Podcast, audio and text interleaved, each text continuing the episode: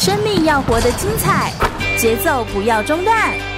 张开双手，迈出步伐，跟着心跳的频率，释放你的脑内啡。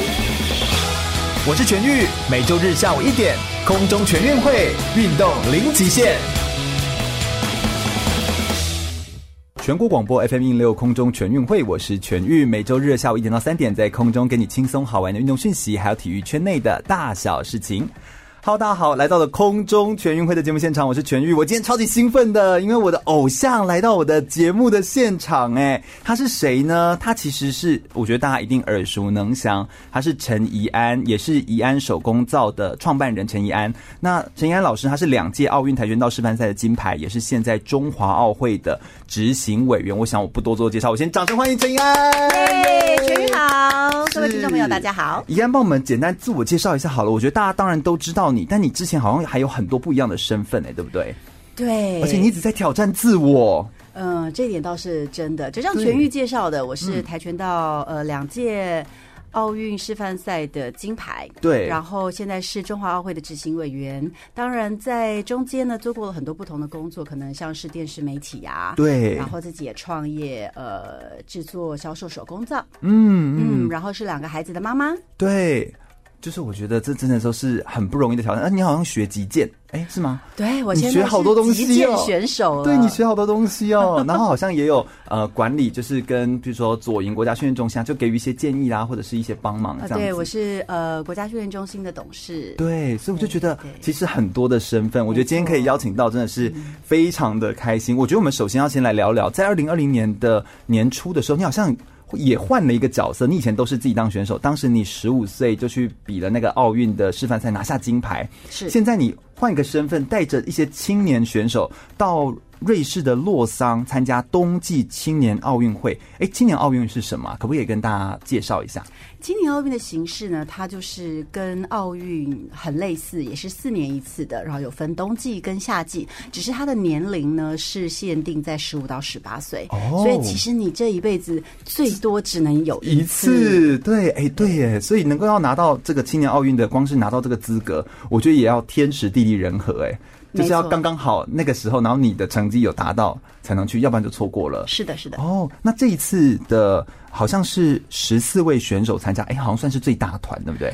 嗯，因为是冬季的项目，其实我们冬季呃，碍于我们这 我们在亚热带地区，我们的环境的关系，对，所以其实选手本来就没有那么多。嗯、那十四位选手已经是有史以来最多的一次了。哎，真的，真的。有分像是滑冰类，滑冰类就有呃，五度雪橇那哎，冰跟雪又不一样，对不对？对，滑冰的话，我们有冰球哦，对，然后有呃，我们有竞速滑冰，嗯，对，花式滑冰的话，我们这一次就没有。对，对对。然后雪上的话呢，我们有那个嗯，Alpine Ski 是我们是叫高山高山滑雪，高山滑雪，然后还有像是就是用两个主的那个杖的那个吗？高山滑雪。呃，对对对对对。然后因为其实滑雪有分的项目非常多非常多，对对。然后再来就是说像是雪橇雪车、空架雪车这一类的。嗯，所以我就觉得很多。那当然科普一下，就是冰跟雪，冰是室内，雪是室外，就好像它在。冰上的概念跟雪的概念好像就不太一样。对，但是这一届它的冰上呢，还有一个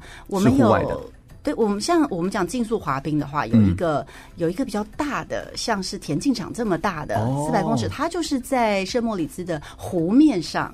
哇，对，所以它就是它就是户外的。我光听起来就觉得好美哦。对，那短道的竞速滑冰呢，当然就是以室内，就是像花式滑冰一样的场地。嗯，不过我觉得应该就是。真的很冷吧？就是整个应该是冷到一个不行。室内的就还好，你只是就像如果你去过冰宫那个溜冰道那种感觉，凉凉的。可是如果在室外的话，非常冷。尤其像呃雪橇雪车这种，它其实是在高山上，还有像这个高山滑雪也是。那观众呢，选手全部都是在户外，所以其实选手一直在动。所以像教练啊、防护员啊，或者像我们这个啦啦队，就是在那边 看了一整个上午的比赛或一整个下午的比赛的时候，你就。哇，我的手脚快要结冰了。对，你看，你不是啦啦队，你是总领队啦。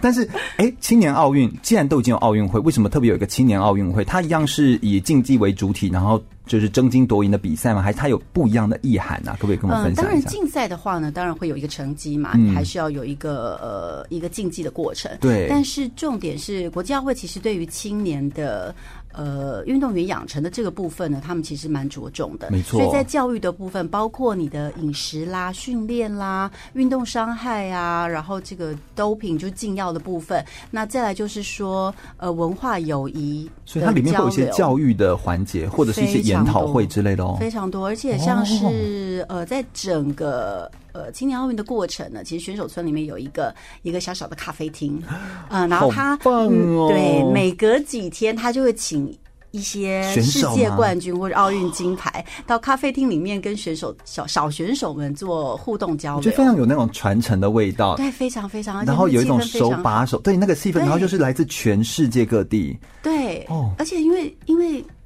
对于小选手来讲，你就是哇，那个偶像就是在跟你这么、嗯、这么亲近，然后你随便你问什么问题，他都回答你。对，而且他就完全展现出这个奥运会的包容多元，然后种族很多，然后和平的那种议题跟意向，就直接在。活动当中展现出来，对。然后在咖啡厅里面呢，也有很多的桌游。那桌游无国界哦，哦，你不用会 语言的沟通也可以玩游戏。有一些图像的、啊，对不对？有些桌游是看图的，或什么。对对。总之就是他希望刺激一些交流。那觉得台湾的选手们在这些刺激交流上面，觉得他们有没有一些不一样的成长或体会？你有听到一些他们的回馈吗？嗯，我觉得还还不错。有有一些孩子比较活泼，那有些当然当然都会会会比较害羞。而且我觉得有些人他们都是第一次吧。这么大型的综合性赛会，就是第一次。对呀、啊，我觉得那个肯定就是印象超深刻。是的，是的。嗯、能够在第一次的一个，就是你看青年奥运会，它的年龄层这么的，就十五到十。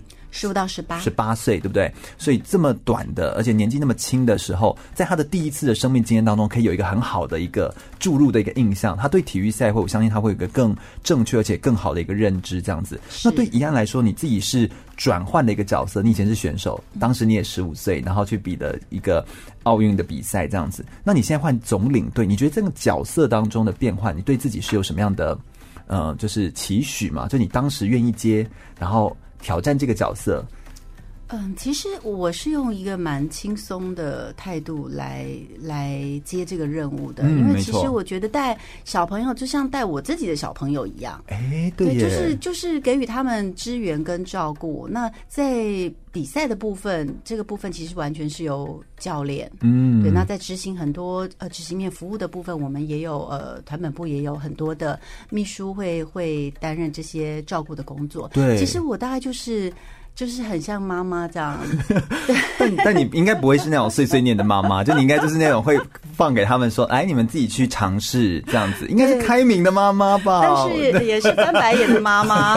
比如说，我们第一天到的时候，就有群众说啊，总理，我的吹风机烧掉了之类融化什么的，就是各式各样小朋友会发生的事情都发生，我就觉得好好笑，真的，对，我非常的可爱。但是我讲出这个角色，其实呃，就是说让让让我体验到的是，嗯，应该是说选手退役之后，我慢慢也有了解到一个赛会的形成，你需要多少的人力资源，大家的心力，对，去成就你这个舞台，没错，对，所以其实是非常感恩的。那你换了一个角色，你就知道说，哇，真的是有多少的人。人在服务这些选手，对。那还有就是说，一个赛会他要能够办得成功，真的非常动员非常多人力物力，是的。所以选手其实真的蛮幸福的，很幸福。我觉得，尤其是青年的选手能够来参加，他的那个那种，他就。尽情的享受就对了。对，哦，我觉得真的是让他感受到享受比赛那种氛围，没有错。而且像是青年奥运的话，它有一些特别的、特别的，嗯，特殊的项目吗？还是也不是说项目项目上，它有一些竞赛的规则是不一样。它有很多的 mixed team 的，对，就是混合国家队的。哦，那这个在奥运你是不会看到的。除了国家混合，他们是不是有性别混合？就是男女。对，哦，对，国家跟性别都有混合，所以其实你很好玩。你在奥运或是其他单项，你很难是看到呃用这样子的一个混合方式。嗯，那其实对我们的选手来说，嗯，我们讲竞速滑冰好了，对，那竞速滑冰我们其实没有那么多的选手可以去参加国际比赛的呃接力，对。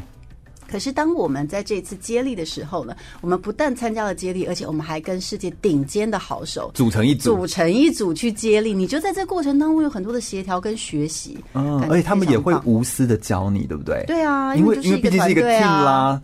哎，我觉得这个感觉好棒，他直接把呃奥林匹克的教育的内核的那个核心，没错，放在体育的赛会活动当中。是，那我们想这个三对三的冰球来说好了，嗯，它是呃。一八个颜色嘛，对对对，然后每一个颜色就十三个国家的选手组成，然后国际、哦、国际教练，所以你一去之后呢，就跟另外十二个你不认识来自世界各国，不过都要讲英文哦，对啊，就英文，然后教练也是。其实当然在这个过程当中呢，会有很多沟通上的问题，因为你时间很短嘛，然后又要有默契，然后其实教练讲了，你可能也不一定听得懂。可是在这个过程，你就是去适应，然后去交朋友，然后去。最快的去学习，这其实也强调，就是重点不是赢，对不对？对对对。然后他的赛制上，他就变成说，呃，每一分钟他都三上三下，所以没有板凳选手，所有的选手就都会上场，都上场。这真的是一个完全落实的那种教育的教育的意涵，它的教育的意涵远胜过于竞技的意涵。没有错，我觉得是这样子。所以我觉得非常棒，好棒哦，感觉。嗯、所以我觉得能够参加，除了参加很棒之外，我觉得未来如果大家有机会可以去观赏。这样子的比赛，我相信应该也是非常的有感动，会很有感触的。对，因为其实十五到十八对于很多的项目来说，它基本上已经是呃各方面已经某种程度的成熟了。对，对对。那你看到这些选手之后，但又保有天真。对，没有错，那个气氛 对，非常可爱这些孩子。然后你再过几年之后呢，他们比如说呃，我们讲现在是二零二零嘛，嗯，那这些选手其实你在二零二二的时候，你可能就会在冬季奥运看到他们了。对，所以我觉得。完全完全就是可以预料到，他们就是未来的潜力之星、潜力的新秀，然后就在这边大放光芒这样子。哎，我觉得这真的是一个非常棒的经验。我想我们今天就是要邀请怡安来跟我们分享非常多他自己身为不一样的身份哦，女性运动员的身份，然后执行委员的身份，以及有这么多的赛会的经历的身份，来跟我们分享一些国际的视野，以及他对于运动员生涯规划的不一样的看法哦。稍微休息一下，马上再回来哟。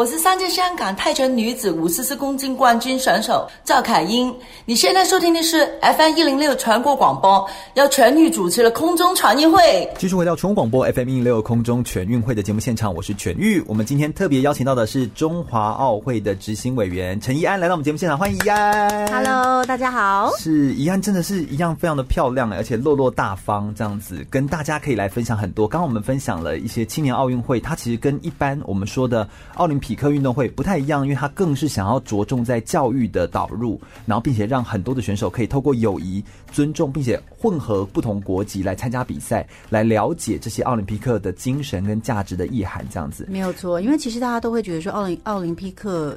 可能就是只局限在运动会，没有大家会觉得说哦，原来就是比赛，就是就是奥运会。但是其实奥林匹克的精神，它包含的范围是非常广的。对，不单单只是赛会，它可以用在，甚至它可以转移在我们的人生的生活当中，其实都是可以应用到这样子的精神。这样，没错。嗯，那在国际的这些赛事参与当中，怡安参与了这么多的赛事参与，呃，其实走到国际，好像是可以让台湾被世界看见的机会。怡安有没有什么样的建议？就觉得我们应该要怎么样可以让更提升我们的国际能见度？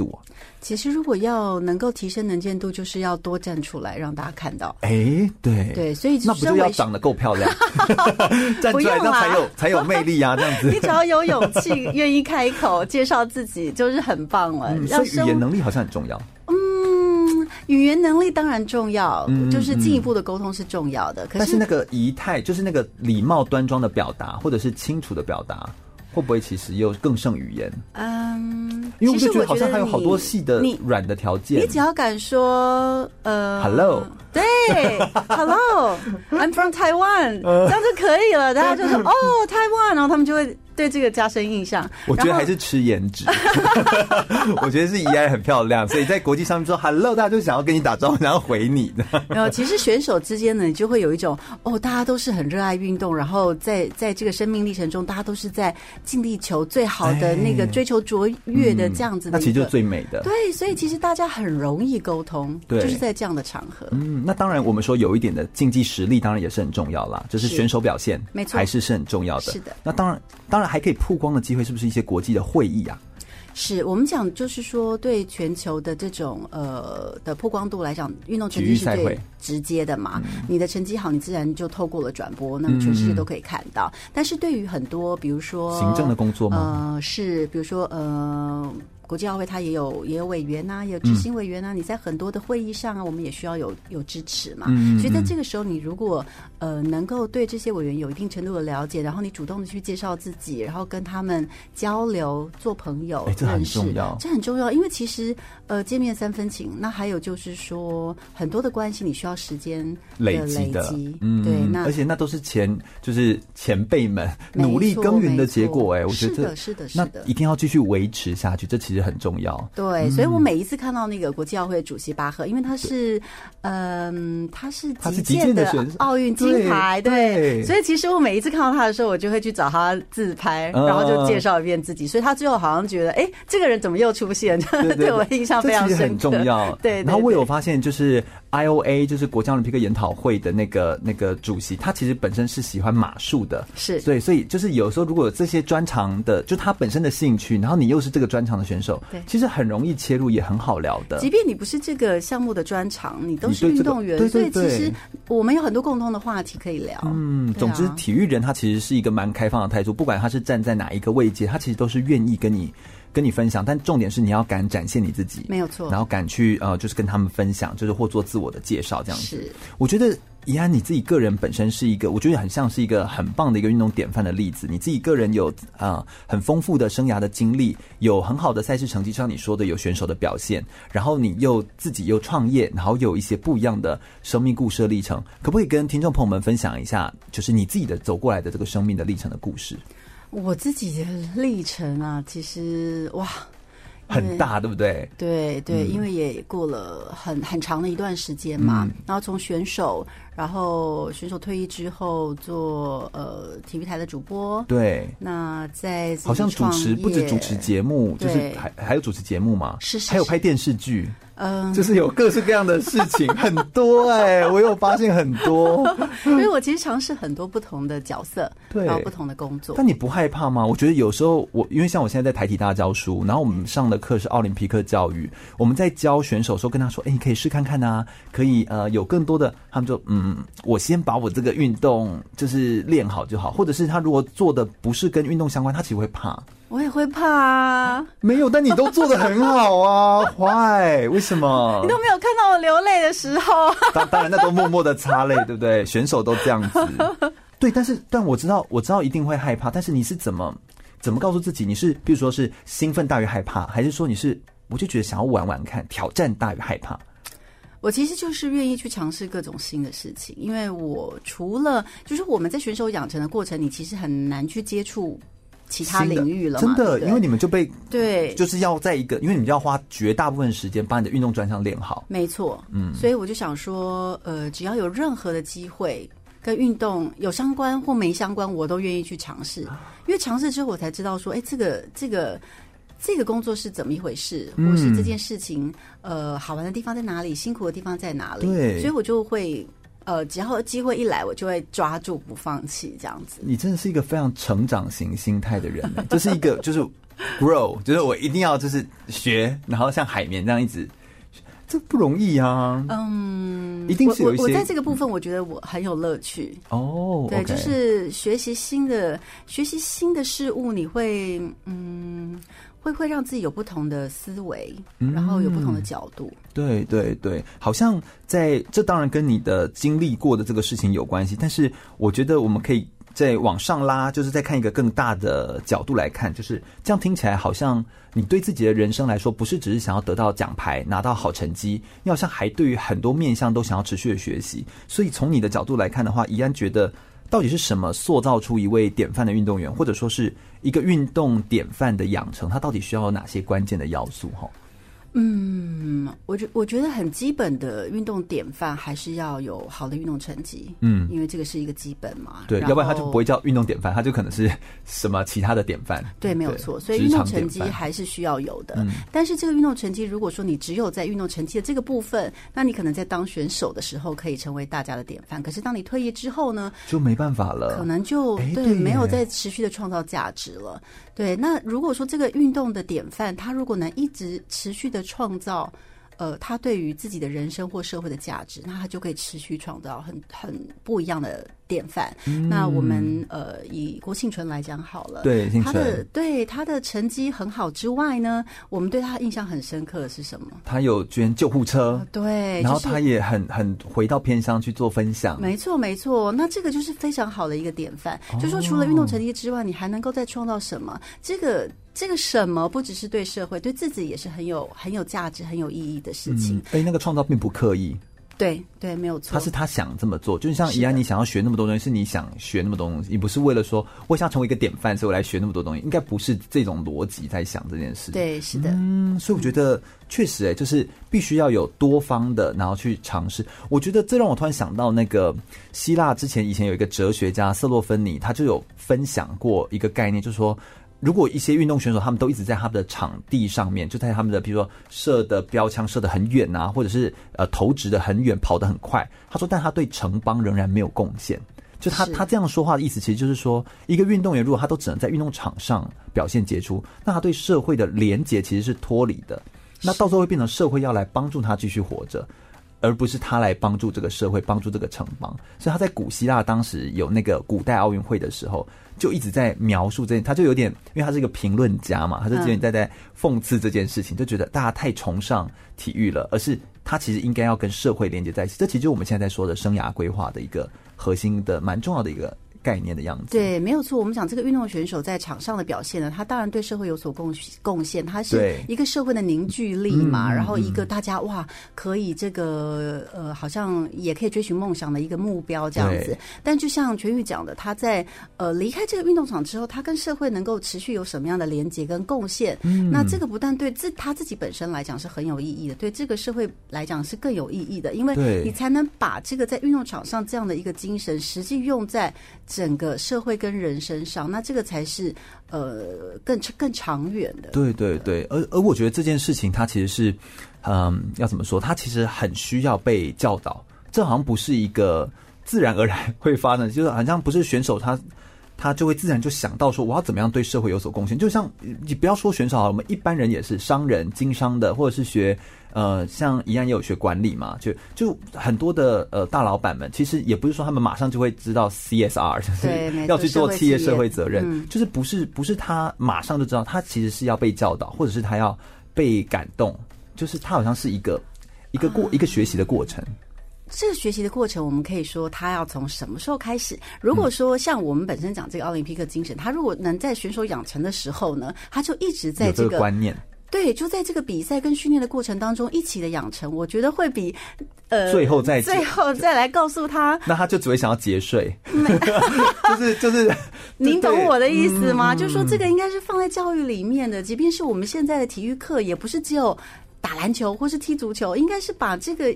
这个呃，运动精神、奥林匹克的精神融入在这个体育教育里面哦，所以他是他要提早做，他才是真的。就像他的学习历程才是一个脉络化，而不是去脉络化的，到最后才突然加进来。对对，因为他其实也不是说提早做，因为他就是本身的意涵就是在这里，嗯、只是说你在这个过程当中有没有传达到这个讯息。哦，对，我们会觉得说好像这个是需要特意再去教导，然后在外面再加进来，但其实不是，运动本身它应该就含有这个部分。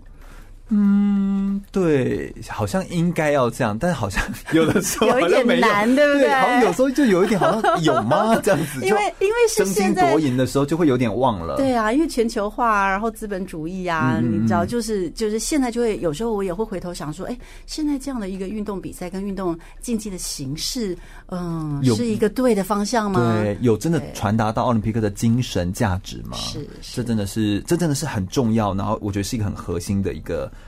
核心的概念这样子。那我想我们等一下也要再请怡安来跟我们分享一下，就是他自己个人在生涯当中其实有发生过一些不一样的转折的历程。其实人他能够走到这边，其实关键都不是你的出发的起点，或者是你最后的终点。而是你的生命当中每一个经历的转折点，它其实才会是塑造出我们每一个人不一样的生命的面貌。而我们等一下来聆听一下怡安老师他自己个人在不同的生命的阶段当中有哪些很关键的转折点，而导致他现在有跟人家不一样的这个生雅的面貌哦。我们稍微休息一下，马上再回来哟。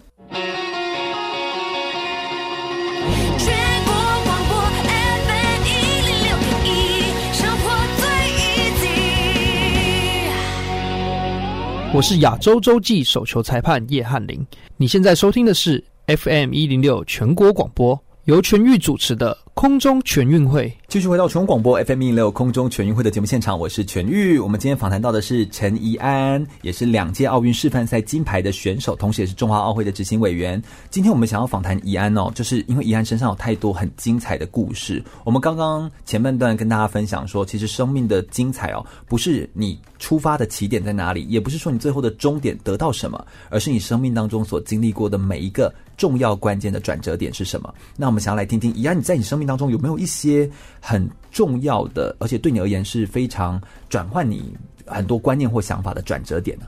其实真的很多，而且就像全宇讲的，嗯、其实我们有时候都呃都忘记了整个那个过程。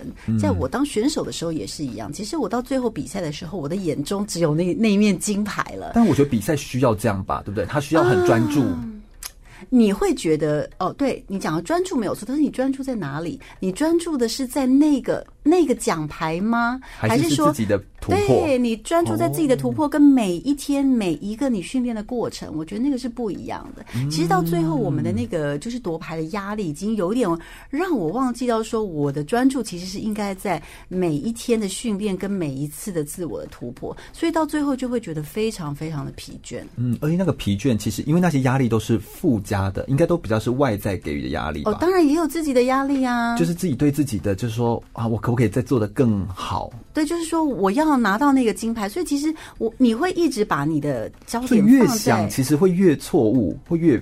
就是就像你说的，就是会越那个焦点就越被放大，因为你越往那边想。嗯，而且那个东西其实是不可以控制的。就说我能控制的是我自己自己的表现，可是我不能控制的是可能比赛场地，或是你的对手，或是呃可能裁判。嗯，那这些还有很多的因素。也许你的表现已经非常好了，可是你的对手就是硬生生的又比你更好。嗯，那你会因为这样子就否定自己每一个努力的过程吗？所以其实我后来。嗯，当然也是退役很久之后，在人生的很多的起伏，对，我回想到就说啊，我如果那个时候能够更把这个专注是放在每一刻自我的突破上，我会就说我会更。更感激这整个一路的过程，而不是只有最后的那个输赢。哎呦，我觉得不容易，光是要说出这句话都必须要事先 反思过，要隔一段时间。当下我觉得真的有点难，当下真的好难。就像在心理学上面，我们当我们越专注在某一个焦点，那个焦点就会被放大嘛。对。那但是当我们专注在得牌，就我们越专注在不可控的东西上的时候，你的可控性就越来越低。没错，没错。而你就会觉得自己失控了，就是我没办法控制我自己，然后就会觉得挫折感更大。所以我觉得那个其实是。相对应，所以我们必须更专注在你可以控制的东西上面。那你可以控制自己的训练，每天吃的东西，对，或者是你的睡眠，就这些你可以控制的东西上面。是，所以这样子一路走来，经过了二二三十年，我慢慢的体会，到现在我才觉得说，哦，我慢慢的把专注是放在我的现在的每一刻上面，我能手边能做的事情，我们。就是尽量去把它做好，所以很多人会问我说：“哎，那你的未来的目标是什么？”我都说：“我现在不看未来的目标了，我就是现在，现在我在做的事情，每一样事情，每一刻，我去把它做好。”对对，在生涯规划上面，其实也有一个很重要的观点，就是就像怡安刚刚所说的，我们很喜欢去专注或规划我们未来的目标，但我们都会忘记今天也是生涯的其中一天。没有错，就是其实今天也很重要，但我们就会太想要追求未来。而就忘了现在，就是这是一个很容易发生的事情。我想，好像在转折点这件事情上面，刚刚怡安谈的是比较是年轻的时候，十五岁，然后那个时候在参加这些比赛，会很专注在奖牌这些的角度。那后来，其实你后来也有转职到呃媒体的工作，这也算是一个转折点嘛？对你而言，当时做这个选择的时候，嗯、我想当然是，就是说应该这样。我在当选手的时候呢，呃，后来就用这个呃体保生运动成绩的部分进了正大气管系，对，所以其实这就是一个蛮大的转折点，因为运动选手在当时很少是念非体育科系的，对对。那在呃在学校里面，其实我们没有体育系，嗯，嗯，嗯，就是我是完全在一个新的。陌生的环境，境底下，对对，因为我的生活，怎么会这么选择啊？想要突破自我。就是想要在不同的环境学习不同的东西，就想要说不要一直都是体育，我应该要看看这个世界还有什么这样子吗？对，而且你知道，呃，大家都会觉得我体育很厉害，但其实我只会跆拳道。可是如果要念体育系的话，你可能要啊、跑跳、游泳、什么体操，我就觉得好害怕。哎，我觉得真的体育系真的不是人干的，真的。而且我觉得现在国高中的体育老师真的超强，好厉害。我每次都觉得他们很厉害，哎，他们还要可以变出各种教材，各种教具，没错，然后瞬间就可以生出来，我就觉得我心生佩服。对啊，大学也不用这样子，什么球都会，然后什么运动都会，我都难不倒他。而且而且就是陆海空都要，对，真的都要。我觉得真的很厉害。但念呃气管这个呃这个领域，现在对你来说，哎，也算是很有帮助嘛？你自己后来创业什么的哈？嗯，我觉得在当时的一个最大的帮助就是开拓了我的视野。原来这个世界是除了体育之外，还有这么多的东西。真的。对，那呃，管理的范围又非常广。对。那我的同学们就是都是就是一般联考生嘛，所以其实他们想的、他们讲的都跟我不一样，所以其实很有趣。每一天在互动的过程。嗯那我从他们身上也学到很多。那在学校里面参加社团呐、啊，呃，就是过一般大学的生活，其实会、嗯、这个这个到我后来能够在媒体工作，我觉得有很大的影响。哎，为什么？因为嗯。可能就是因为我从选手到在大学这段时间，我其实有接触了不同的领域，所以当我在跨到媒体的时候，我可能没有那么害怕。适应。嗯、对对对，就觉得哦，原来本来就是有很多不同的呃不同的工作、啊、不同的工作、不同的面向，然后我就是去尝试就好了。哦、对，所以其实从呃从气管系当然到媒体，它也是一个完全不同的领域，可是我就是。我都告诉自己，就是从有这么好的机会，我重新学习。对，对我跟跟我的主管、跟我的同事学习，因为大家其实都对我很好，嗯，他们就会给我很多的指点。这样，对对对，我觉得有时候最关键就是在职场工作，就人和这件事情其实很重要。所以他其实展现的不单只是专业能力，更是综合的，呃，就是人际相处啦、跨领域啊这些的能力，其实也都需要。等于是透过。不同的面向，你才会更了解自己的多元的面貌吧。然后也可以跟更多人的有触及，你才会知道可以怎么进步。是没有错。而且其实我们在呃在运动场上，其实我们是是教练，是这些就是所有人捧在手掌心的。哎，我觉得真的这一点很鲜明，就是运动选手他们有时候离开他的。也可以说，也可以说，运动员是一个非常擅长挑战自我的人，但也可以说他们是一个跨不出舒适圈的人。没错，是受保护的一群。他们就只能在体育圈，离开体育圈之后，他们会有一种啊，我我什么都不会。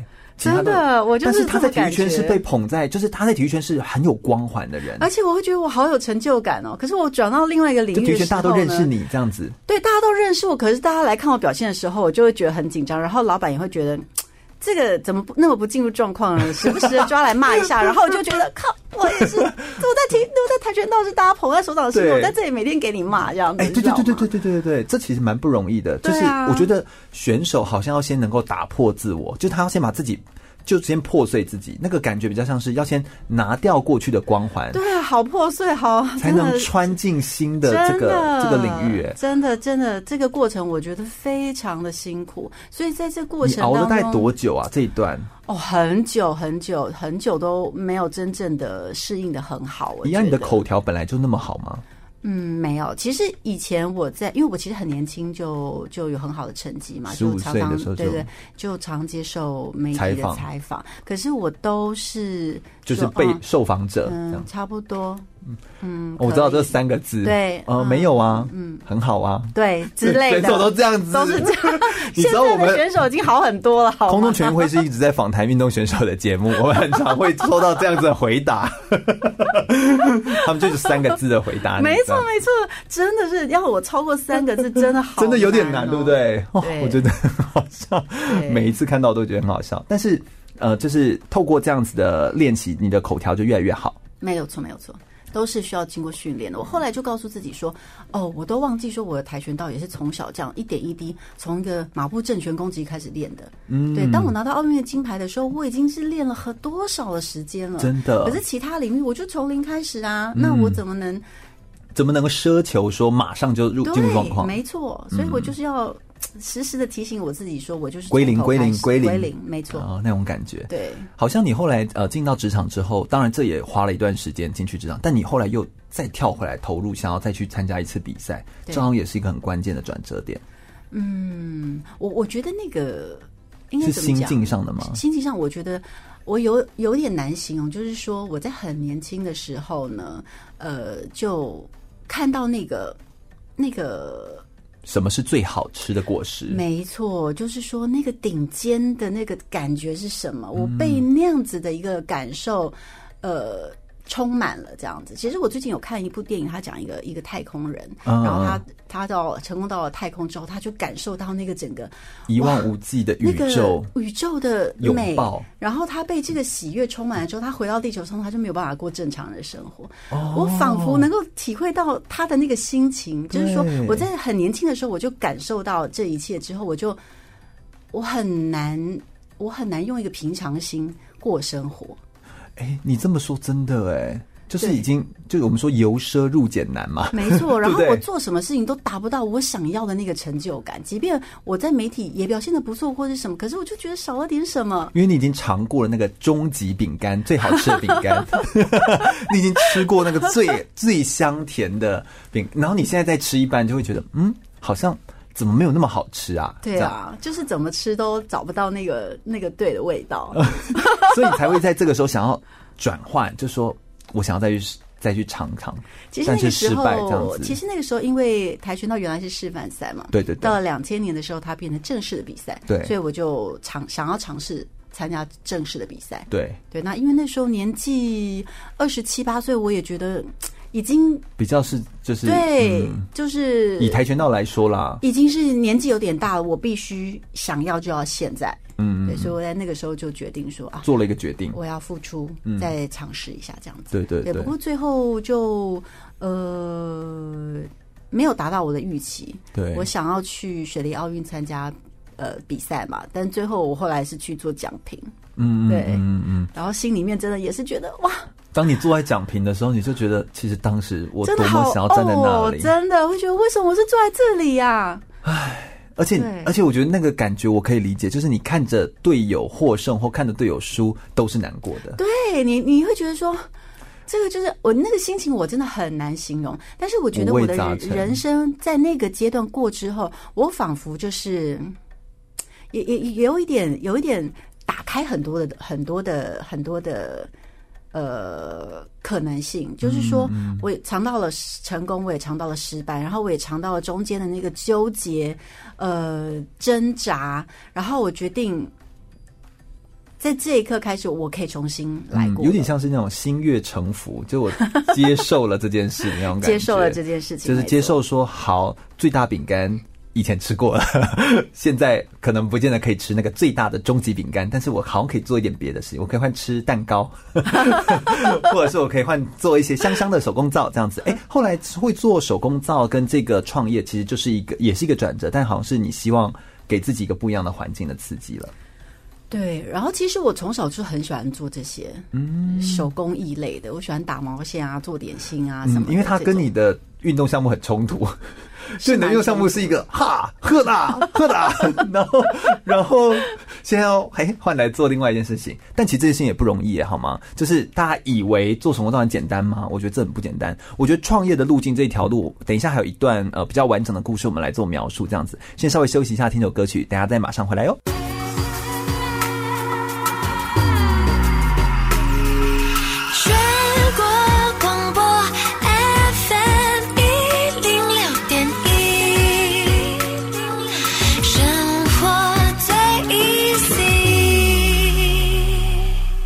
我是国际网球裁判林梦萍，你现在收听的是 FM 一零六全国广播全域主持的空中全运会。继续回到全国广播 FM 一六空中全运会的节目现场，我是全玉。第二个小时节目内容，我们要邀请到的同样是中华奥会的执行委员，也是两届奥运示范赛的金牌跆拳道选手陈怡安，欢迎怡安。耶，大家好，全玉好，是很开心今天跟怡安可以来聊聊一些跟生涯规划有关的议题哦。那怡安在其实也在呃中华奥会里面有帮忙很多的生涯规划的这个研讨会啦，而且其实网络上面如果搜寻。就是生涯规划或者是典范运动员的话，其实一案都会跑出来，就是会在那个搜寻栏位的很前面这样子哦。好像你自己个人，呃，我们刚好提到什么是典范运动员，典范运动选手他其实当然必须要有好的运动表现的成绩。这其实是第一点，但再就是你必须要在离开选手圈之后，曾经那是在你还是选手的时候，离开选手这个角色之后，仍然继续有在努力钻研或继续在突破，那才会成为典范。那怡安后来有在做创业这件事情，可不可以跟我们分享一下？你从呃就是工作啦、职场啊，在自己创业这条路径当中，你是怎么做这个生涯的转换的？然后你当时有没有经历一些什么？是，其实我创业跟我两千零五年创业的，其实没有，我两千年就 就开始？创业。哦，两千年之后，对对对。对，两千零五算是比较正式的，对对对，正式网络上看到都是两千零五，对对对，其实我在两千年之后开始慢慢。呃，应该应该是这样讲，就是说我两千年那个时候就不是选选了奥运吗？嗯，那后来就没有选上嘛。对，没有选上之后，对对，没有选上了以后，我就经历了一段时间的低潮。然后在这段低潮的时候，好像有半年的时间。呃，对，我其实不太记不太记得多长时间，但是在这段时间，我就是就是呃，关起门来，我每天以泪洗面，对，以泪洗面之外，还做手工皂。其实我一直以来就很手工皂蛮有疗效的那种感觉。对对，应该说我一直以来都是用手工艺。呃，疏解我的压力，所以其实我在训练中心的时候呢，我会去，我会去那个买一些左营后街买一些那个纸雕，其实是阿兵哥在做的那种，哦，然后打毛线啊或者什么，我会做一些这些事情来转换我的注意力，让自己放松。我觉得很需要，就是你一直都是那种呵呵哈，然后在那边踢，然后你必须需要有时候要碰一些柔软的。香香的东西，就是应该要转换一下你的情绪。跟其实我们拿这个打毛线来讲好了，其实我就是有一个一个重复的动作。然后让自己定下来，就像有些人会用打扫，打扫家里，没错，我就用打毛线。像我个人就很需要有一个打扫会打扫家里的室友，希望他舒压的时候都可以尽量打扫。真的哈、哦，多好啊，对不对哦？但是就是呃，需要有一个例行性的动作，让你的头脑可以静下来。没错，我觉得这真的很重要，很重要。所以其实我在嗯，爱上手工的动作是是这样的。我是从小就喜欢这一些。嗯、那在当选手的时候，他就是我一个舒压。很好的一个方式。嗯，那在两千年没有选上雪梨奥运之后呢，我就想说，呃，除了什么？对，除了以泪洗面之外，我得找一件事情来做，来取代以泪洗面 哦，或是可以同时进行。啊，哎，对，好像可以边哭边打毛线。对对对，那那其实我呃。就是在当选手的时候就有接触手工皂嘛，嗯、就是一直没有时间能够好好的、好好的来研究，欸、所以在那段时间，我们大家听手工皂以为很简单，其实很难吧？其实很简单啊，真的吗？哎，我跟你讲，所有的事情会了就会很简单。比如说你问我跆拳道简不简单，就会说很简单哦，好吧。所以其实就是你你你熟能生巧，然后你对实时的去练习，慢慢就会进步，然后就会觉得这件事情其实没有那么难。是对。那手工皂的时那时然后就是，其实对于。原料的研究，就是不同的油脂啊，这些的研究是确实花蛮多时间的。对。但是它制作的流程其实是是简单的，简单的，是单纯的。哦、对，对，所以在这个流程当中，我对原料其实都有一定的认识了之后，我再来在实际操作的时候，它并没有这么难，所以我可以以泪洗面兼做手工皂。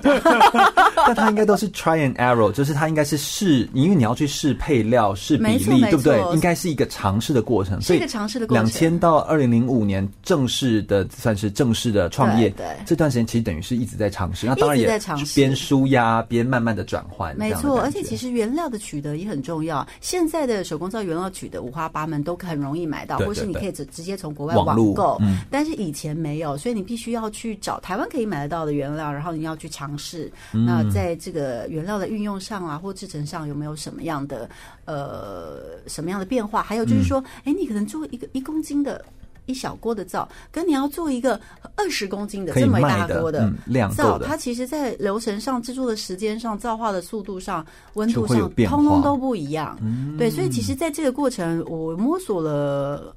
一段时间，我觉得因为是自己也很有兴趣，而且重点是呢，我后来为什么没有打毛线了？因为打毛线就是 你说那个量不够，打毛线就是花很久，你可以花很久的时间，然后可能打一条以泪洗面，或是或是一件衣服，嗯、可是你可能这么长的时间做、呃、做的成品，做的成品就是一点点，然后就是你也不能每天用它，你知道吗？可是你在做皂的过程，你一直在尝试的过程，你做出来这些皂，你可以把它用掉。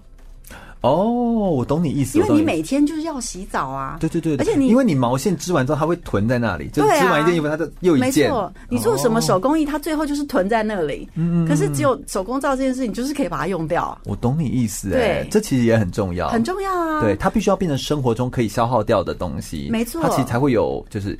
商业来说，那就是可以回流啊，回购啊，对不对？这其实也是很重要的概念。是，所以其实我一开始并没有想到创业这件事情，只是我一个疗伤的一个过程。哦、然后后来我就想说，哎，我我就是在两千年嗯的选拔没选上嘛，然后后来这一切都结束之后，然后也持续的在媒体工作，然后我就想说，有没有什么事情是我一直想做还没做的？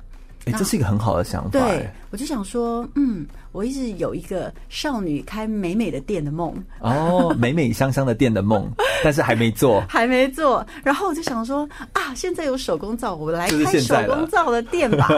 于是就开了手工皂的店。哦，这样子。其实刚从怡安的描述的故事，你会发现，其实。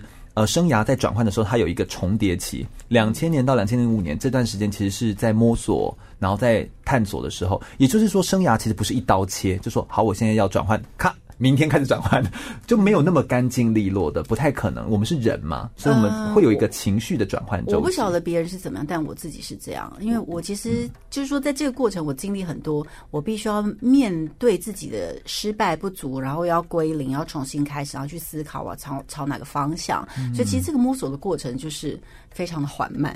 对对对，对它它确实是需要时间。那其实我觉得这个也是让听众可以了解说，有时候我们在生涯要做选择的时候，不是你。现在出社会之后找不到自己适合什么，而是因为你都还没有开始想。你出社会才刚开始想的话，他就还要一点点时间，你才会找得到。就是那个是正常的，真的。所以并不是说你不好，而是而是这是正常的一个阶段。很多选手会没办法接受这件事情。对对对，而且而且就是说，应该这样讲。比如说我我要。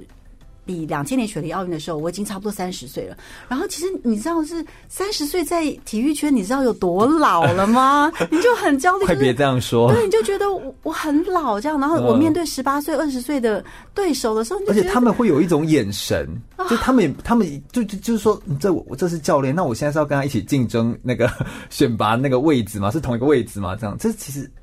不会对他们来说是是挑战学姐这样子，有没有？哦、但对你来说就会，对我来说，哇，那个压力是更大的。然后你就会觉得，哇，我的年龄，我的赢也不是赢，好像应当输，好像就不合理。这样，就是你知道，但我我觉得这个是另一个层面。但是你其实你在生理上，你可以感受到。你的碰撞的能力啦，你的速度，你的体能恢复的时间呢，确实，都跟呃，你可能十八二十岁的时候是不一样的。这真的是骗不了人的，骗不了人，这是真实的。对，所以我们就会觉得说啊，我已经就嗯年纪这么大了，你知道吗？但是我有一天突然想到说，哎，你看我们运动员二十五到三十岁左右来退休好了，尤其像我们竞技运动都要比较早嘛。嗯嗯嗯，那我退休之后，假设我要工作到。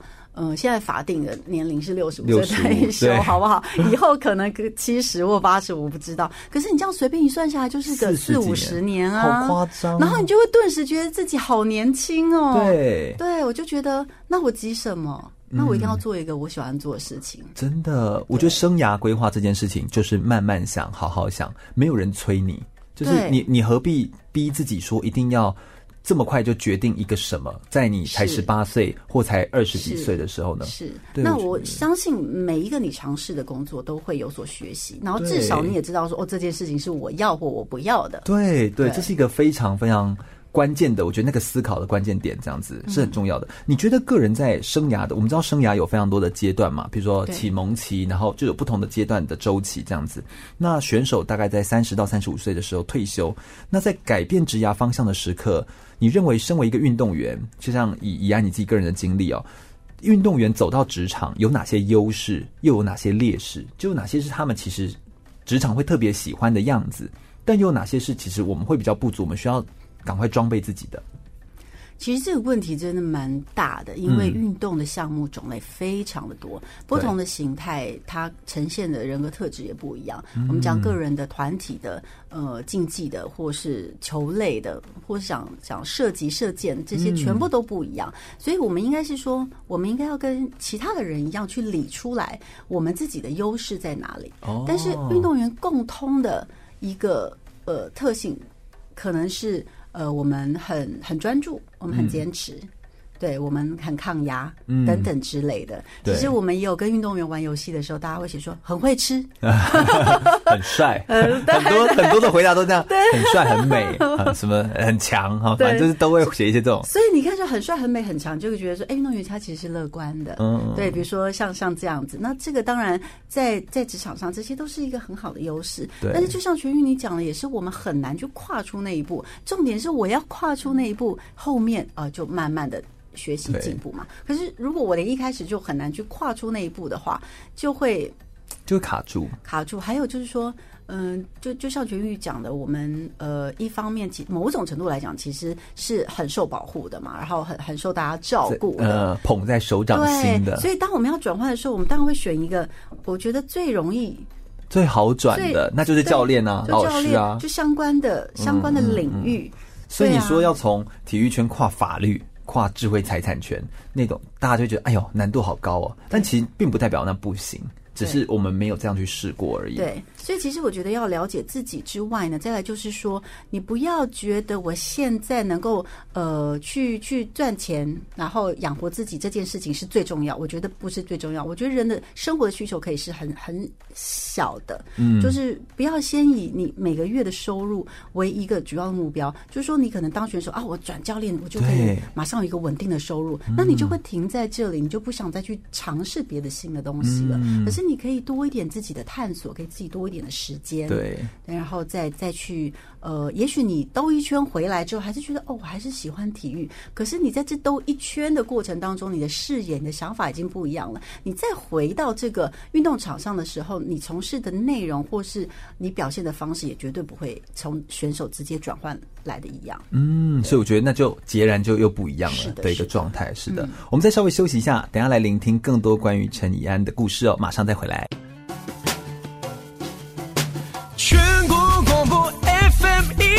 一零六点一，生活最 easy。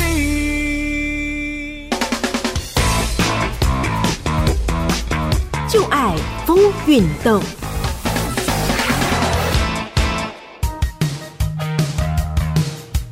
跆拳道是一种着重高踢、旋踢以及高速踢击的格斗运动。跆指的是以足部为主的战斗方式，拳指的是以手部来进行的攻防，道则是代表习武者对心灵的修养。跆拳道发源自大约一九四零年代到一九五零年代，结合了古代南韩的众多防身搏击技巧、中国传统武术以及空手道等等技术，并受到大量的中国与日本文化影响。历史最久远的跆拳道运动组织是成立于一九五九年的南韩跆拳道协会。一九七三年成立的世界跆拳道联盟，在一九八零年获得国际奥林匹克委员会的承认。一九八八年的首尔奥运会中，跆拳道第一次以示范项目登场在奥运会上，并成功的在两千年的雪梨奥运会成为正式比赛项目。不过，除了世界跆拳道联盟之外，一九六六年成立的国际跆拳道联盟，不只是南韩史上第一个国际性机构，也在跆拳道运动的发展上有相当重要的影响力。两者并形成了现在跆拳道最主要的两个体系。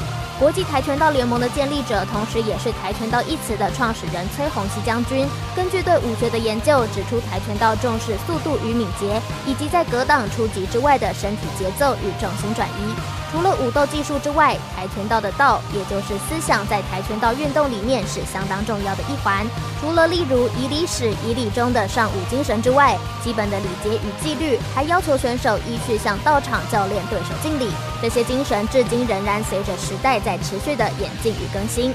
台湾与跆拳道运动有着相当深的渊源。在一九八八年的首尔奥运会中，年仅十五岁的跆拳道选手陈怡安击败南韩选手，夺得中华民国运动历史的第一面金牌。一九九二年也再次夺金。不过这两次奥运会中，跆拳道都只是示范项目，而非正式项目，因此没有列入奖牌榜。到了二零零四年的雅典奥运会，跆拳道选手陈诗欣与朱木炎分别拿下正式的第一与第二面金牌，对中华队来说是个很重要的鼓舞，也带起了国内的运动风气。至今，跆拳道与举重并列台湾奥运奖牌最多的体育项目。继续回到全国广播 FM 一六空中全运会的节目现场，我是全玉。我们今天特别开心的邀请到了两届奥运跆拳道示范赛金牌的选手，同时也是现在的中华奥会的执行委员陈怡安，来到我们节目现场，跟大家分享非常多他的生命的历程的故事，也跟我们大家来谈谈这个生涯规划相关的议题哦。呃，我觉得怡安来谈生涯规划真是非常的合适哦。怡安现在有一个。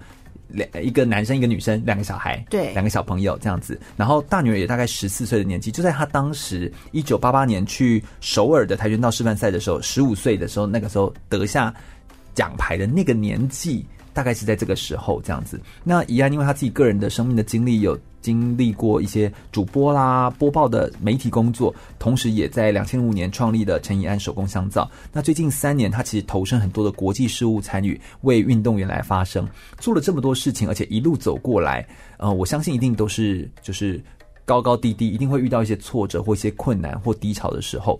在怡安，你遇到挫折的时候，你通常都是用什么样的方法来鼓励你自己，让自己维持在一个比较好的情绪，或者是一个比较好的一个状态呢？你都怎么做？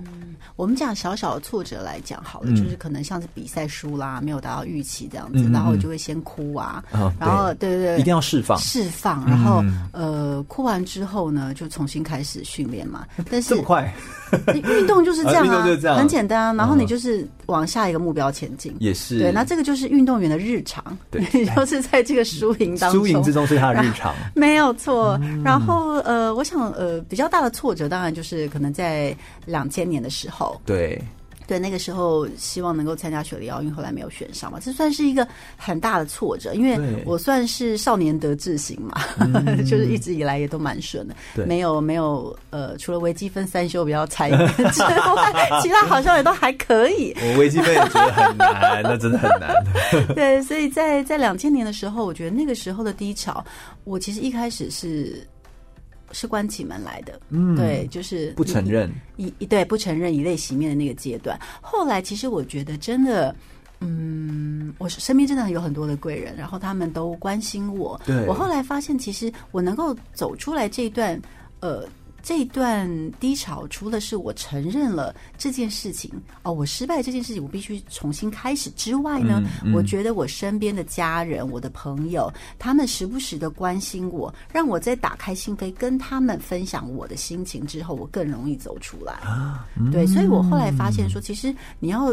度过你的低潮跟挫折的时候，并不是关起门来。当然，也许关起门来是一开始你必须给一段时间自己去沉淀。那再来，你需要寻求协助，嗯、就是说不用自己闷着头，什么事情都想要自己解决，不用想要自自己解决，因为你不是一个人，你是我们也不是万能的，也不是完美的，没有错。所以，其实你光靠跟这些家人朋友去去。嗯，聊一聊，呃、聊一聊，哎、就说抱怨也好，哭诉也好，任何形式都。被他们骂一骂也好，也是，对对？就是你要让这件事情能够有一些跟别人的互动，让他们，他们重点是他们说的话，你也要能够自己去思考，能够。听进去，然后你能够倾诉，然后也有也可以听到别人的回馈。对，对，所以要记得，就是你不是自己一个人，哦、然后你可以寻求协助。嗯，然后其实你在这个过程当中，我后来嗯，那段时间为什么又再回到媒体，也是因为我就去拜访了一些我在体育台的的主管，嗯、然后他们，会给你一些建议吧，或者是会给你一些不一样的角度，对，不对？对对对，然后他们也会说：“哎，那你要不要来主持一个节目啊，或者什么？你也给自己在创造机会。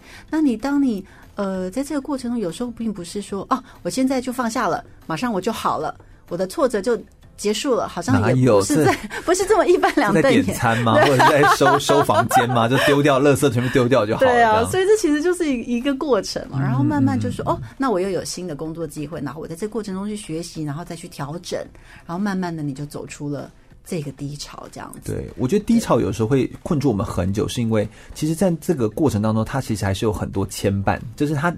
就是你会发生这件事件，其实它有，就像我们在清理房间，有些明明知道就是这个东西很杂物、很占空间，但你丢不掉，就是因为它还是有一点。对，你就一直鬼打墙 就出不来，就对。好像什么时候就用得到啊？然后就好像当时我就还是怎样，那是不是要提醒自己啊？反正就是会有一堆狗狗顶的米家，就是没错，所以丢不掉。那其实我觉得那种负面的情绪，或者是这种低低潮的沮丧状态，也像这样子，它是黏着，然后。就甩不开，就是在手上甩不开。那我觉得，呃，有的时候就是给自己一点时间。是，除了舒压之外，我觉得一样刚刚说的很对，就是去问人，然后去请教他们。他们有呃，比如说，除了给你一些工作的机会，或者是给你一些呃人生建议之外，他们有没有一些话语是其实你到现在也都觉得，哎，记忆犹新，或者是他其实在当时的你，当然我们知道不同阶段有不同的呃影响你的话语这样子。对。但在那个阶段的您，觉得什么话其实对你而言很受鼓励啊？嗯，其实我那个时候呃没有选上的时候呢，呃，刚好有有一个一直都还蛮关心我的老师，他就跟我联络。嗯、那他可能也没有看报道说知道我没有选上，哦、因为其实大家都会觉得我就是会选上这样子，对对对对对对，对，所以他们就会打来说，哎，选上了怎么样？然后我就说，哎呀，没选上这样子。然后他就骂了一句脏话，然后就说。哦，你这样子，呃，其实挺好的，嗯、呃，要不然呢，你如果一直赢下去，可能眼睛也会长在长在头顶上这样子。所以他其实讲的时候，我并没有办法去理解理解他讲这句话的意思。但当时可能觉得就是安慰而已。对，嗯嗯，对对，就是啊，听完就算了这样。可是这这句话其实我有，我觉得我有放在心里，我有记着。然后过了一段时间之后，其实我我越来越觉得他说的是非常有道理的。就是说，我一直都在成功经验下成长，嗯，对，所以其实这一次的低潮对我人生后来呃蹲下再往上跳的那个能量是有的。对，我到后来才慢慢意识到说，哦，原来这件事情呢，其实在我的人生当中，它是一件呃非常非常珍贵的经验。嗯，对，对，就人生好像只有在挫折或失败当中才能够。再得到突破或启发前，我们没办法再一直成功一个同一个 zone 那个里面就能够一直突破。终极饼干吃多了就不终极了，它就是饼干，对，它就会变普通。对，所以好像你一定是要有经历一些高高低低这样子才才是才是真正的成长。所以我觉得他这句话，哎，也真的是。蛮有他的哲理在的，真的，所以我后来觉得，哎，真的，这这是一个，这是一个恩典，其实。嗯。然后我对于所有的事情的看法都不一样了。那个时候我也主持，像是呃，就办纪录片行脚节目到中国大陆去嘛。那我其实去了很多地方是没水没电，更不用说手机讯号。所以其实我过的是非常简单的生活。可是我在那边的呃内在的那个满足跟成长，我觉得是嗯。截然不同的感觉，对对对，所以我开始体会到说，人生不是只有去追求那个那个胜利这样子，还有很多其他的事情。嗯、那这个是我慢慢就。有了不一样的人生观，然后慢慢走出来。对，那再来，另外就是说，我觉得在一个嗯、呃，另外一个也不算大挫折，但是其实我想，可能很多人也都会有这样的一个感觉，就是说我们在年轻的时候，二二三十岁的时候，哇，我们就发光发热，然后对人生充满了希望，蛮有拼劲。可是到了三十几岁、四十岁，你生了小孩，每天就是在做这些家事的时候呢，上有老下有小，呃、没错。你在这个三明治的人生阶段的时候，我就觉得 天啊，我我的自己到哪里去了？我。都要枯萎了，对，对自己在哪里，对不对？对，然后我就觉得好挫折，我怎么都走不出去。这个，这个，那你怎么怎么怎么找回你自己人生的意义？就是到底到底在追求什么？嗯，或者是有有人给你一些启发吗？或有人你你一样有在找一些人谈吗？我会，然后我觉得阅读。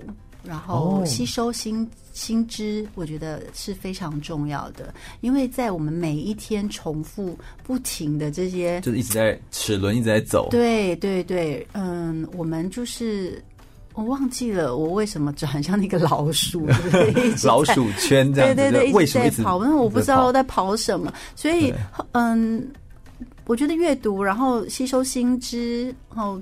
多接触不同的事物是非常重要的。嗯、我们刚刚闲聊的时候，你还有提到一个，就是好像有一个人生的时间，就好像人生有不一样的时间轴在走这件事情，好像对你而言也是突然在现阶段的你也很有醒悟，很有对对。其实我一直到这两年开始，我就慢慢的。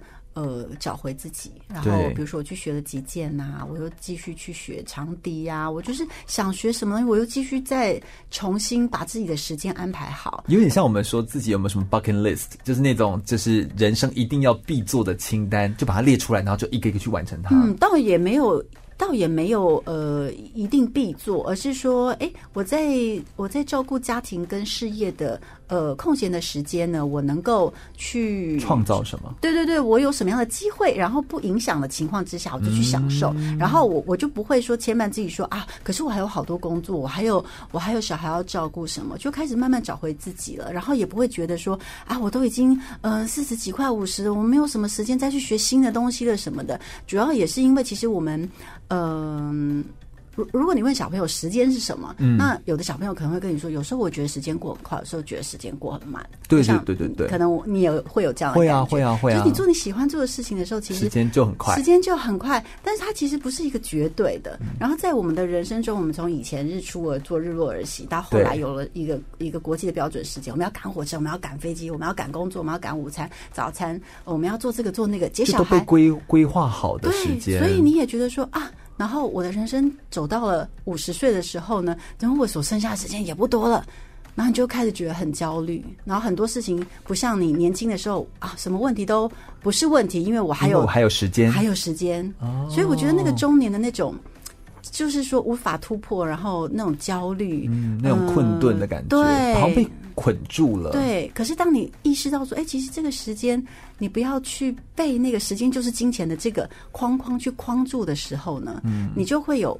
无限的可能，因为当你一直在追逐你要做什么，然后接小孩，然后上班下班，对，就在追逐这个时间的时候，你就会忘记有些时间是要拿来休息、放松、成长。你会觉得说啊，我这个时间呢拿来工作的话，我可以赚多少钱？我这个时间要怎么样？你就会精打细算的时间。对，就是你忘记说我可能安静下来，在公园的湖边走一走，那个也是有价值的。嗯、你会呃做一餐饭。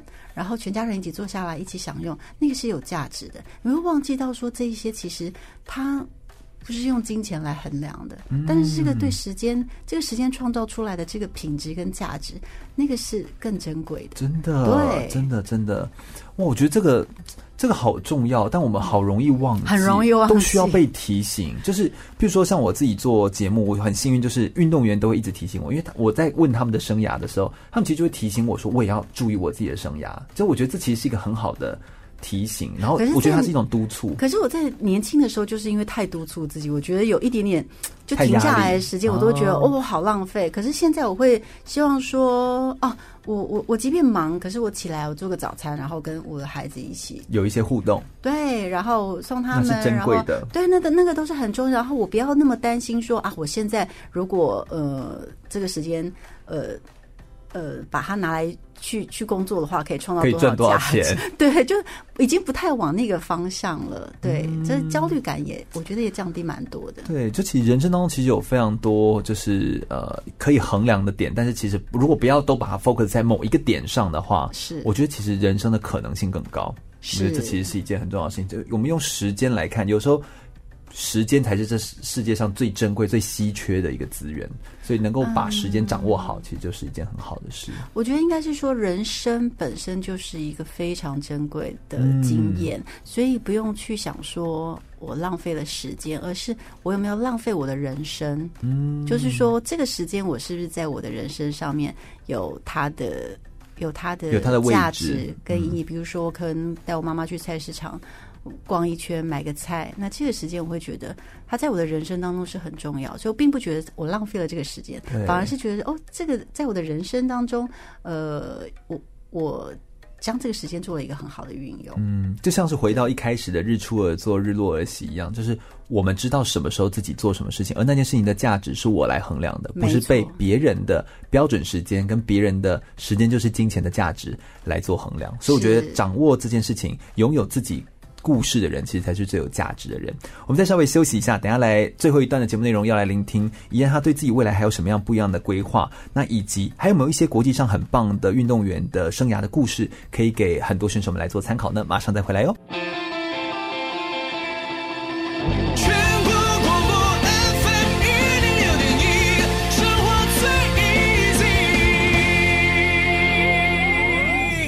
我是铅球全国纪录保持人张明煌，您现在收听的是 FM 一零六全国广播全域主持的空中全运会。继续回到全国广播 FM 一零六空中全运会的节目现场，我是全域，我们一样来访谈的是陈怡安，来到我们节目现场，我们想要来问一下怡安哦，在呃你所听过的经历或你听过的故事当中，有没有一些你觉得非常棒的运动员的生涯的故事，可以提供给台湾的一些选手们来做参考的？可不可以跟我们分享一些？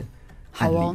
其实我、好，我先讲一个，就是台中在地的哦，好好好，谁谁是谁？大家也许不是这么熟悉，他叫林廷芳，对，然后他是勤美集团的董事长哦，呃，他过去是冬季两项的选手，他是冬季两项的，对，冬季两项是什么呢？就是越野滑雪加射击，他好强哦，对、啊，那个强，我都觉得冬季项目根本都是玩命的，因为他们在移动中还要能够射击。那种感觉，它、嗯、其实是移动完之后停下来设计的。哦，原来是这样啊！不好意思，你看我多么的不懂。哎、欸，冬季上我真的不了解，但是哎、欸，这真的是不容易，它要停下来，还要射击。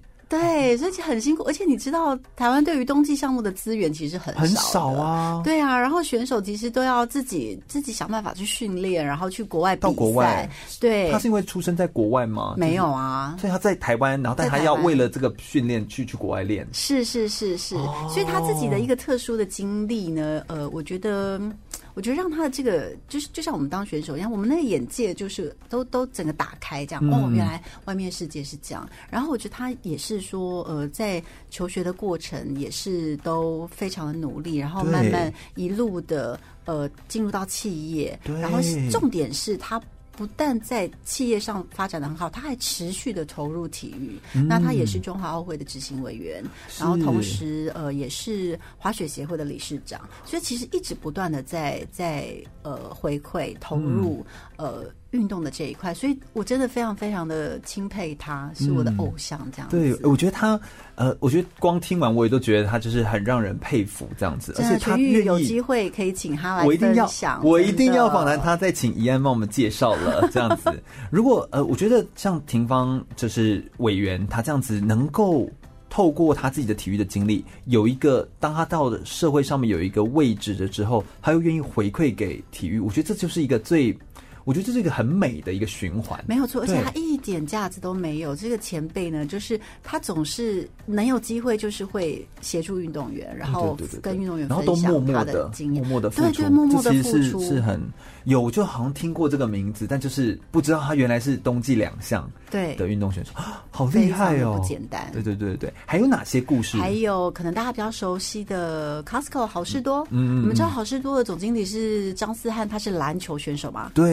对，对，我觉得这个故事呢，也许年轻的朋友不见得知道。对，但是这个就是说，我们可以看到一个篮球员，然后他到美国去，呃，去训练或念书好了，嗯、就看到说，哎，这个东西台湾没有。对，而且他是琼斯杯的。对对，对，所以其实你会看到运动员无限的可能，不用去局限自己。我们刚刚讲到这两个例子，都是哇。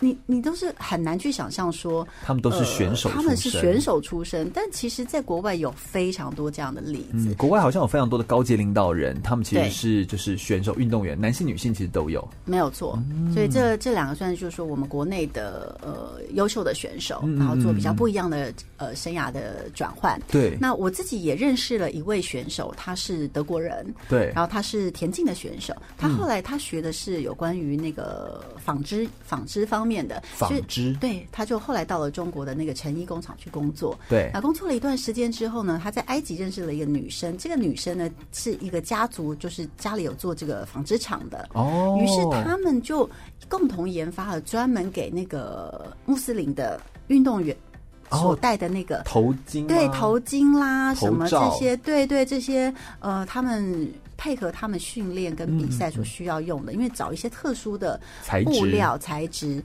因为他们、这个、它又要能够遮，又要能够盖得好，但又要不热，没有错，对对？因为他们长时间这样，其实会有掉发啦，或是闷热啦、哦、等等的，所以其实他们就。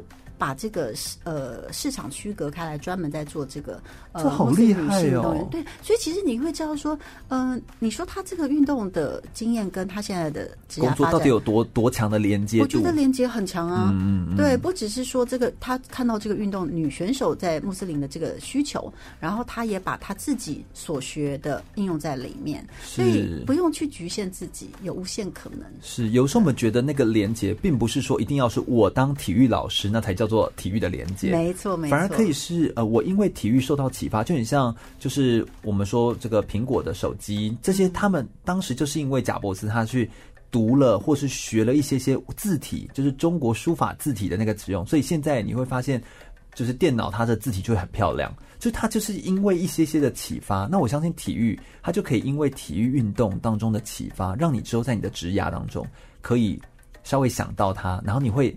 多一点点的元素套进来，那我觉得它就会产生很很微妙的变化，你也会是一种新的创意。是，其实我现在在师大念博士班嘛，然后很多人就会问我说：“啊，那个体育有需要念博士哦？那那个体育博士在念什么？”什么对，其实你要知道那个体育运动的范围。非常非常的广，嗯、真的，所以我们的生活日常生活当中，你要能完全能够跟体育运动分开的也蛮少的。对对对对，对啊，你行走都是在对啊，没有运动有关，它就是一个动作。对，嗯嗯嗯，我相信就是我相信是这样子的，而且在刚刚我们提的这些典范运动员当中，其实也有不一样的这个选手故事的例子。不过我想要问一下，在生涯转换上面，宜安你自己个人觉得有没有存在一些？性别上面的差异，譬如男性运动员跟女女性运动员在转换上面有一些差异点吗？因为好像这个女性运动员的这个议题，好像也是您有时候也会有关注的。嗯，我想还是会有差异，但是在当运动员的时候，这个阶段其实差异性是小的。对，就像我们一开始刚刚说青年奥运会，他甚至会希望性别也会混合在一起，一起来玩，对，不对？对，他希望把这件事情降低。对对，还有，其实，在职场上，我们看到在呃比较比较基层的工作的时候，男性跟女性他的比例呢，也是都差不多的。嗯，对。可是我们往上，就是说我们讲女性的教练好了，或者女性的裁判。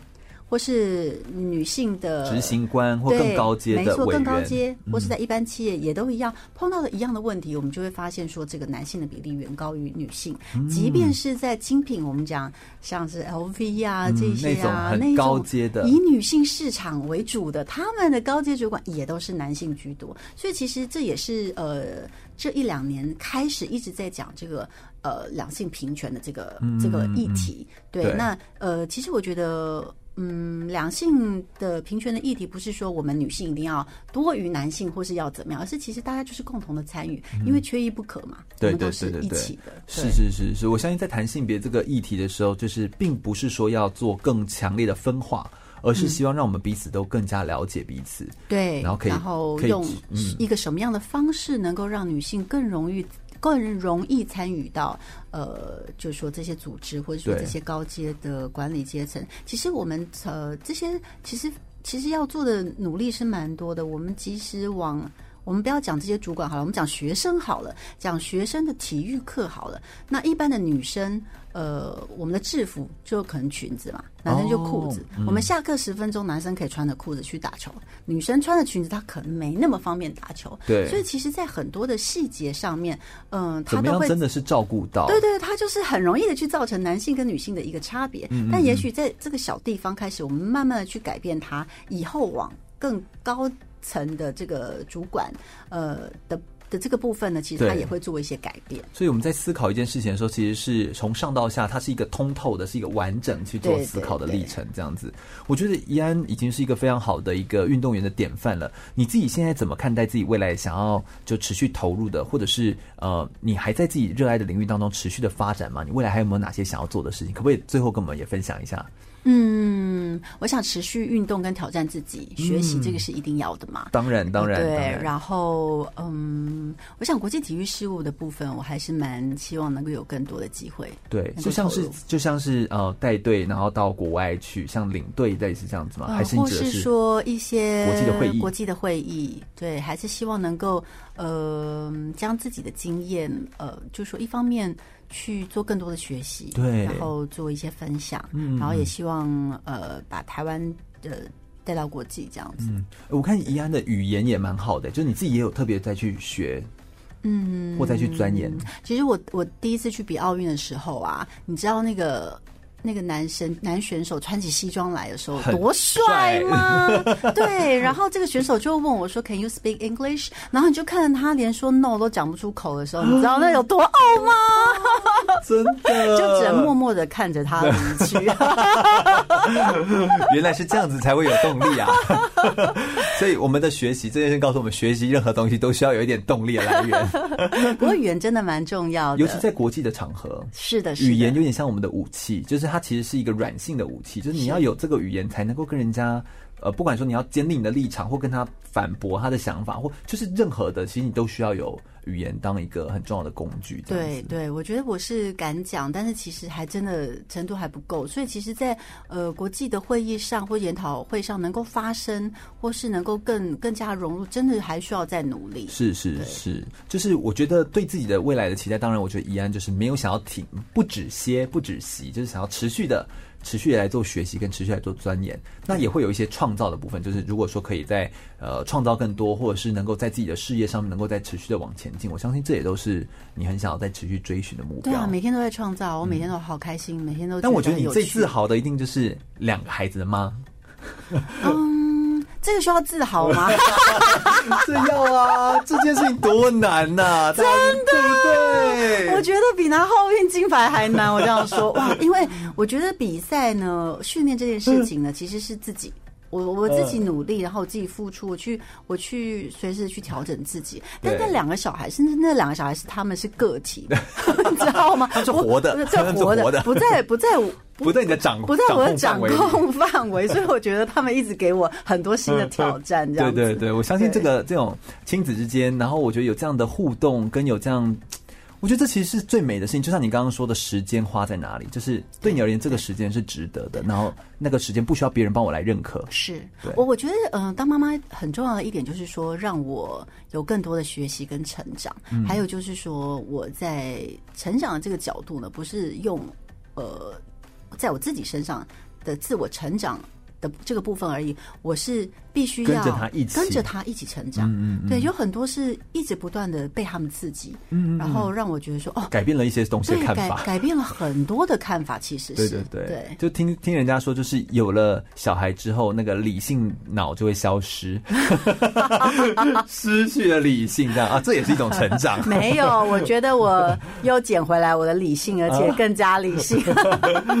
是的，我们今天非常感谢怡安来到我们节目现场，跟大家分享这么多在生涯规划上面的不同面向的故事，再一次感谢怡安，谢谢全玉，谢谢大家。是的，非常感谢。我们空中全运会就是一档专门在介绍体育运动选手的生命故事。我们会邀请选手来到我们节目现场，或是邀请运动产业的专业人士来到节目现场，跟大家分享一些运动产业的现况，并且一些真实的经历。透过广播的声音的播送，让大家可以更加了解运动选手，也进一步爱上运动员。如果大家喜欢空中全运会的节目内容的话，欢迎可以上脸书来搜寻“空中全运会”，注意“全”是一个草，在个安全的“全”哦，空中。全运会，我们每周日下午一点到三点在空中等你喽，拜拜。